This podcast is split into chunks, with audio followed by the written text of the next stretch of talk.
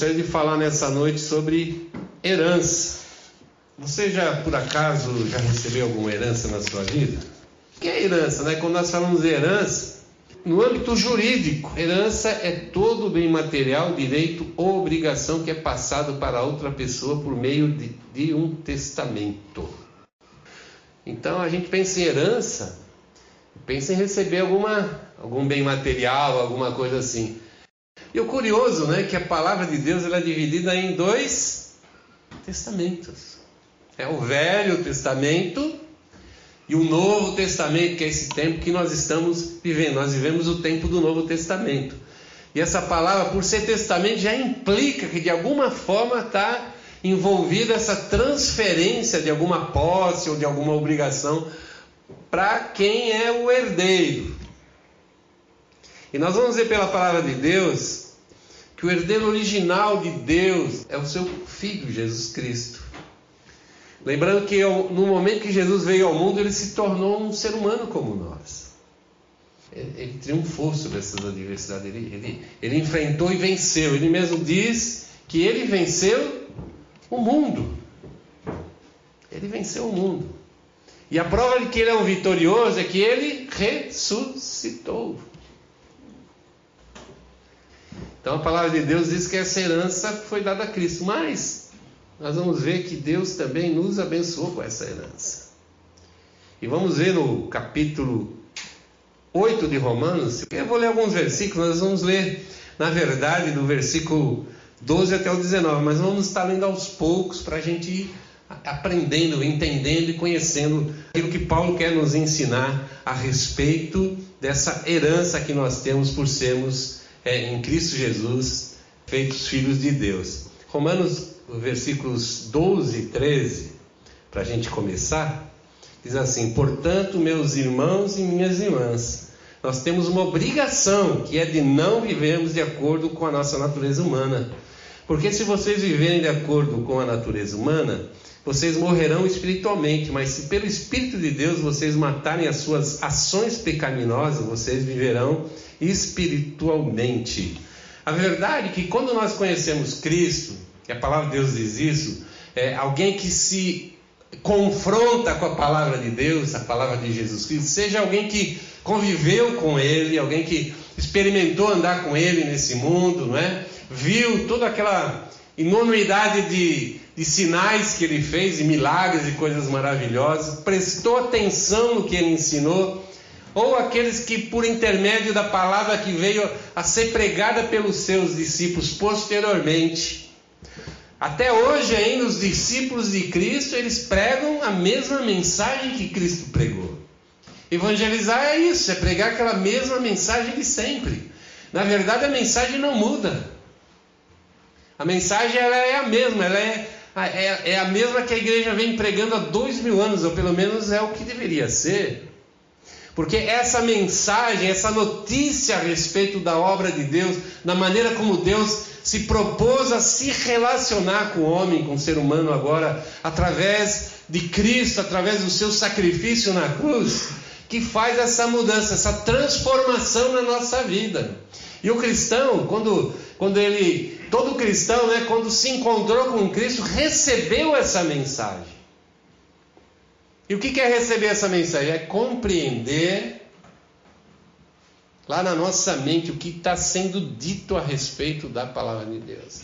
E crer lá no seu coração, no seu interior, de tal forma que ele, quando a palavra diz assim, confesse a Cristo com a sua boca, significa que ele passe a testemunhar aquela transformação, aquela aceitação da obra de Cristo lá no seu interior, na sua vida. E todos aqueles, segundo o apóstolo Paulo está nos ensinando aqui, todo aquele que tem essa experiência com Cristo, ele vai ter que tomar uma decisão na sua vida. Porque ou ele mata, ou ele morre. Ou ele mata ou ele morre. Ou ele mata esse homem carnal, esse homem que infelizmente, apesar de ter, ser criado, ter sido criado de uma forma maravilhosa por Deus, ele em algum momento escolheu viver de uma forma que, que não agrada a Deus. Escolheu viver no pecado. E todas as vezes que a gente escolher o velho homem na nossa vida, nós estamos escolhendo o pecado. Todo cristão ele é confrontado na sua vida com o pecado. A gente tem falado muito sobre isso, que a nossa vida aqui na terra, nesse mundo, é uma vida de confrontação. Todos os dias eu tenho que falar assim: não, eu quero que o meu velho homem morra. Para que apareça esse novo homem em quem eu fui transformado, esse novo ser em quem eu fui transformado pela palavra de Jesus Cristo e principalmente pelo seu Espírito Santo, que é aquele que transforma, aquele que muda o nosso pensamento, muda a nossa intenção de vida e muda inclusive a maneira que nós vivemos. Mas todos nós temos lá, dentro dos nossos gostos, da nossa maneira de ser, a gente tem o nosso estilo de viver. E o Espírito Santo é, impõe na, na nossa vida, a proposta dele é esse, vivemos de uma maneira que é o estilo de um filho de Deus viver. É um estilo totalmente envolvido com o propósito, com a vontade de Deus, com o desejo de mostrar através da nossa vida que Jesus Cristo sim é o nosso Senhor.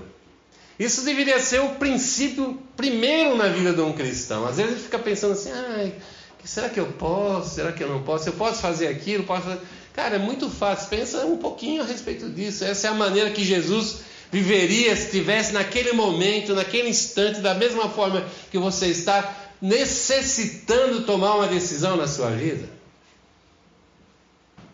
Isso é você pensar com o pensamento de Cristo, porque o tanto quanto nós conhecemos já de Cristo Jesus, já nos dá possibilidade de falar, não, nessa situação, né, Jesus agiria assim, faria isso, diria isso, realizaria isso, se comprometeria com isso, porque assim é a forma de nós vivemos, porque somos filhos de Deus, as nossas decisões são de viver conforme o desejo de Deus, conforme o propósito de Deus, conforme a maneira que Deus já nos fez, nos criou para vivermos e nós perdemos isso lá no passado por causa do pecado.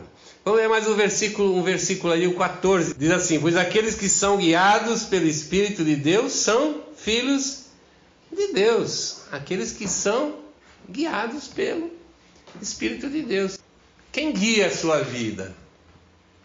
A gente pensa que não, mas por exemplo, o mundo, ele sempre vai estar embaixo de algum tipo de filosofia humana. A gente não percebe. Fala assim, não, eu nem sei o que é isso de humanismo. Creia ou não, você é dirigido por essa ideia filosófica de vida. Todos nós somos.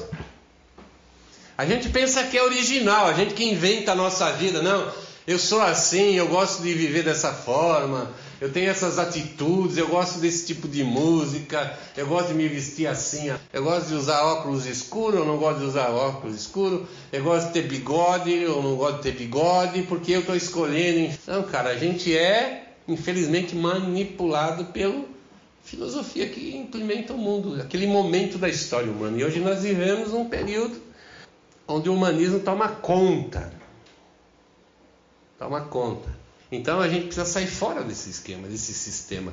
Principalmente nós, nós que sabemos que somos filhos de Deus, temos que nos permitir ser guiados pelo Espírito, ou seja, ser guiados pelo Pai, ser guiados por Deus.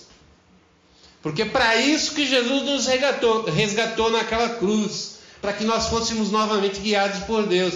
E como é maravilhoso viver uma vida guiada por Deus, porque nós podemos escapar de todas essas ciladas do mundo.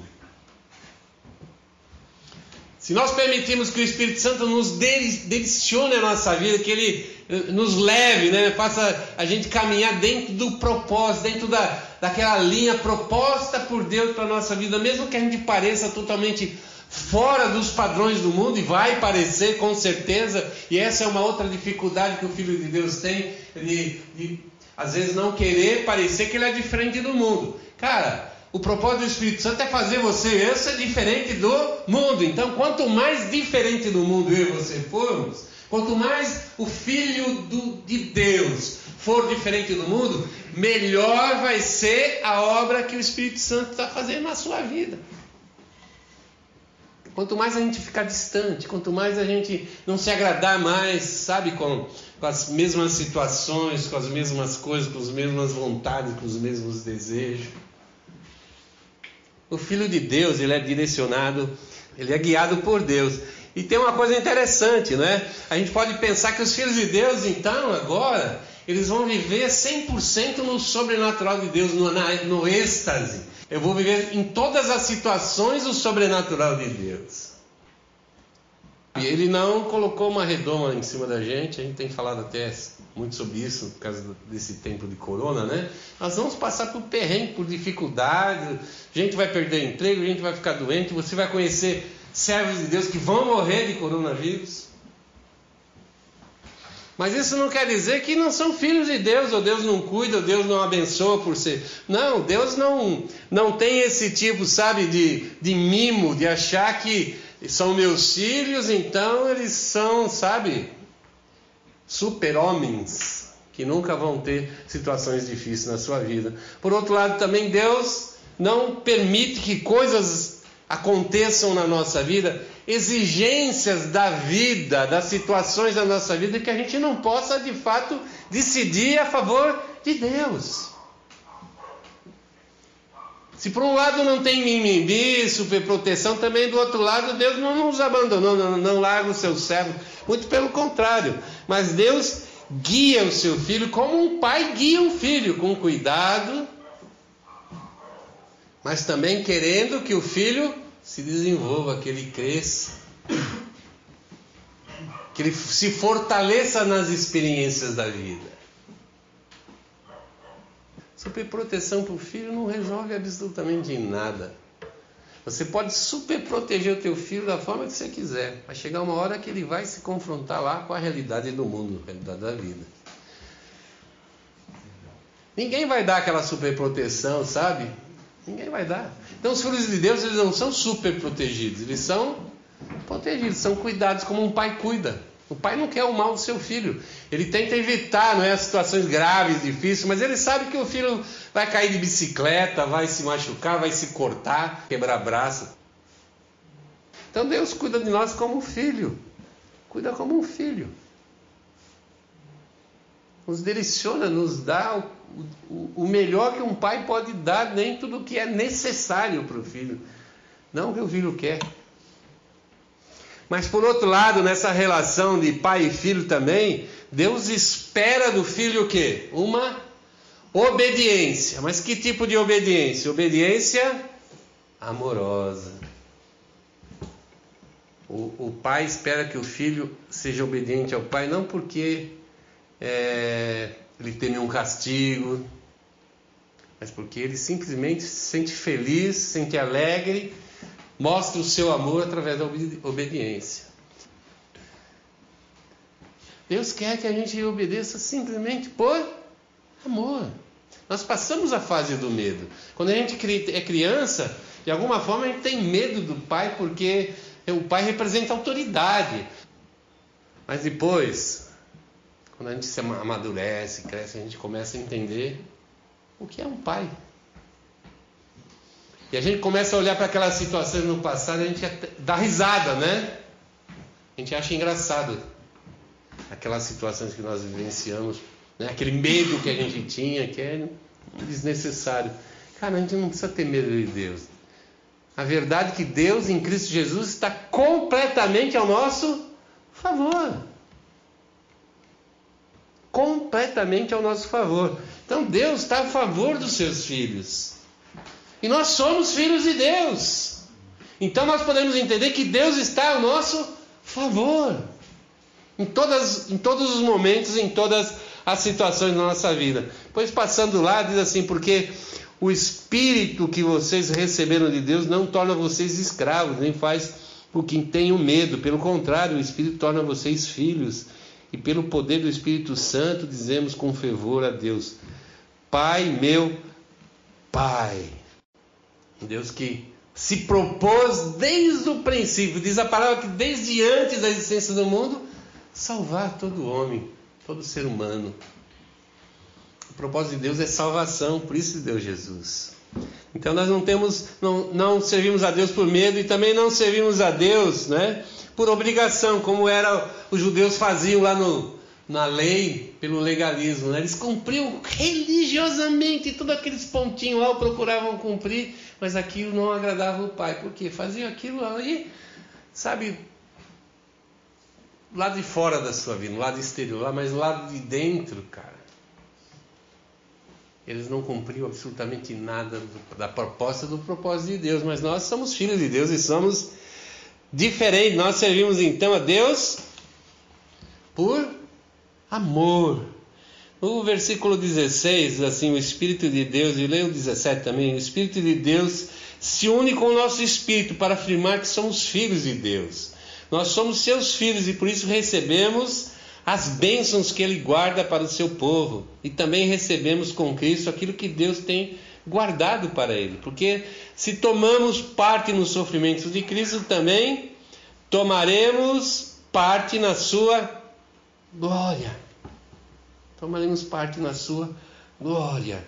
É isso que a palavra de Deus nos diz, não é? Se nós realmente tivermos a nossa vida direcionada, dirigida por Deus, se realmente nós somos filhos de Deus, nós vivemos como filhos, sabemos que somos filhos, assumimos isso na nossa vida. Eu sou um filho de Deus e vou viver como um filho de Deus, então as bênçãos que Deus tem para o povo dele e a herança que ele separou e vai ainda entregar para Jesus.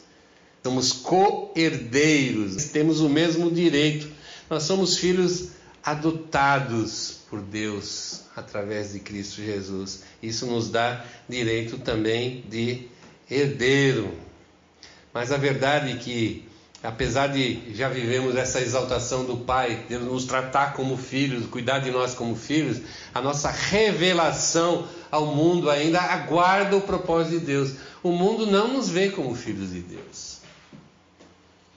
Ele pode nos ver de várias formas, de várias maneiras diferentes. Às vezes como uns retardados, né?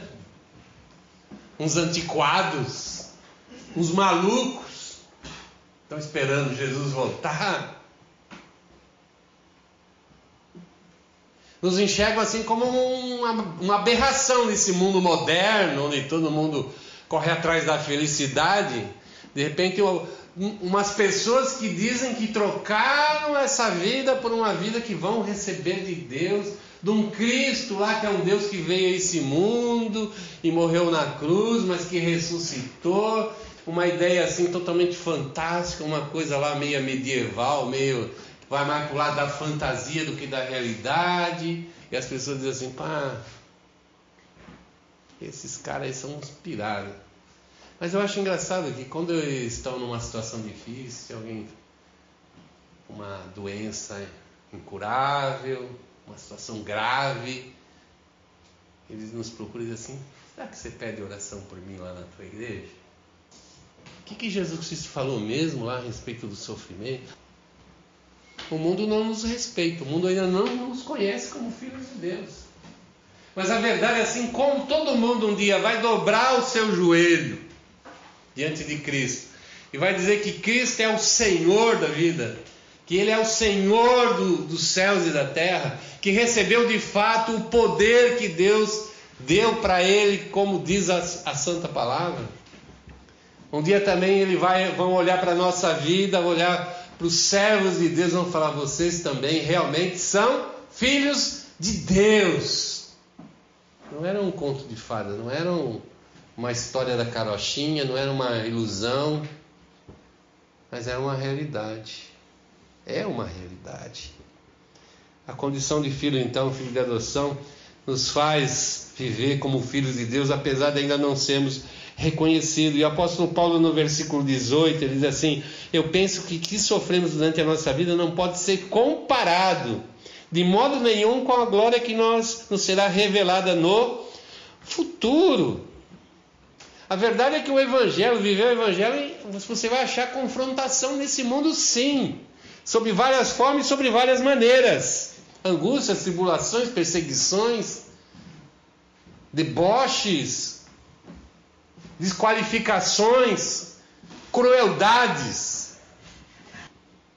Eu com certeza fui muito zombado pelos meus amigos. Quando eu disse assim, olha, eu vou seguir Jesus, eu vou viver como filho de Deus. Com certeza. Que isso parece uma loucura. Por quê? Porque essa confrontação gera, todo esse tipo de, de, de, de situações de conflito, de angústia. Muitas vezes nós nos angustiamos com isso, porque às vezes essas pessoas que são o nosso confronto não são pessoas lá de longe, distantes, são pessoas de dentro da nossa própria casa. Nossa mãe, nosso pai, esposa, esposo, que não admitem, não querem ou não desejam de ter ao seu lado alguém que diz que é um filho de Deus e que vai viver nessa, nesse mundo nessa condição. E nós, por causa dessas, desses conflitos, nós muitas vezes temos que renunciar, temos que perder. Temos que falar, tá bom, vou perder, mas ainda assim eu vou ficar fiel nesse meu propósito. E o apóstolo Paulo, escrevendo aos Coríntios, ele diz que em tudo mostramos que somos servos de Deus, suportando com muita paciência as aflições, sofrimento e as dificuldades. Essa é a maneira da gente mostrar que a gente está firme. É enfrentando essas situações e mantendo a firmeza de propósito. Eu quero viver como filho de Deus. Eu quero a herança de Deus. Eu quero receber aquilo que Cristo vai receber. O que, que será que Deus vai dar como herança para Jesus Cristo, aquele filho que o agradou em tudo, o tempo inteiro, em todos os momentos. Nunca, nunca se esqueceu de quem era seu pai. Nunca deixou de glorificar esse pai. Nunca deixou de, de conformar sua vida com a vontade do pai. Mesmo na hora de mais maior suplício da sua vida, quando a cruz estava lá um palmo na sua frente, ele disse assim: Pai, seja feita a tua vontade. Então, muitas vezes, vou ter que passar por essa situação e olhar para Deus e falar: Pai, tu sabe o que está lá no meu coração, mas seja feita a sua vontade. Porque para ser filho de Deus eu preciso mostrar essa firmeza de propósito filhos de Deus são firmes no seu propósito, porque são guiados pelo Espírito Santo e sabem para onde esse Espírito os estão levando. Eu tenho que ter essa, essa firmeza, por quê? Porque eu estou olhando para alguma coisa lá no futuro. Deus só fala assim: espera mais um pouco, tem um pouco mais de paciência, esse tempo vai passar. Não importa como você está vivendo, que você tá, a situação que você está vivenciando hoje, se é boa, se é ruim, mais ou menos meia boca. O importante é que isso vai cessar em um momento quando Cristo se revelar como Senhor dos céus e da terra. Então ele vai, nós vamos ser aquilo que Deus quer que a gente seja. O último versículo que eu quero ler, o 19, diz assim: O universo todo espera com muita impaciência muita impaciência, como todo mundo já está naquela angústia. Pô, como é que vai ser? Como é que. A gente vê, cara, a gente pensa que a situação do mundo vai melhorar, a gente vê novos conhecimentos e isso e aquilo, a gente fala assim, pô, vai, as coisas vão melhorar, mas a palavra de Deus é muito pessimista em relação a isso. Diz que as coisas vão piorar. E várias vezes a gente lê texto, então o apóstolo Paulo diz assim, nos últimos tempos. E a gente não vê nada melhor lá nos últimos tempos, só vê situação mais grave, mais difícil, um mundo mais conflitante, principalmente no que diz respeito com a fé do cristão. À medida que vai passando o tempo, o cristão tem que ficar mais atento, porque quanto mais o tempo avança, mais perto nós estamos do retorno de Jesus Cristo. Mas o mundo enxerga isso de uma forma completamente diferente. Quanto mais o tempo passa, ele diz assim: não disse que era bobagem isso? Mas quem é filho de Deus, quem está com o Espírito Santo ativo na sua vida, quem crê na sua palavra, sabe que o tempo é o tempo de Deus, mas é o tempo certo, diz a palavra, vai acontecer. E o texto aqui de Paulo diz assim: ó, o universo está impaciente com esse momento que Deus vai revelar o que, o que os seus filhos são realmente, o que realmente eles são. Essa aberração que nós somos para o mundo hoje vai se transformar em alguma coisa visível. Nós vamos ser transformados por Deus numa, num novo tipo de ser, conforme a imagem e o modelo de Jesus Cristo. Nós vamos ser uma revelação da graça, do poder, da misericórdia, do amor de Deus por aqueles que foram fiéis e receberam a sua mensagem e viveram nesse mundo tão corrupto, apesar das confrontações, mantiveram a sua vida sã, com o propósito de viver essa terra, não como o homem carnal, mas rejeitando o homem carnal, sua vontade, seu desejo, para viver como filho de Deus. Um dia Deus vai revelar quem nós somos. Nós nos enxergamos como filhos, mas um, um dia não só o mundo, mas o universo inteiro vai nos enxergar como filhos de Deus. E aí vai ser o momento de nós recebermos a herança, aquela herança que Deus já tem preparado para nós. Vamos ficar de pé, vamos orar.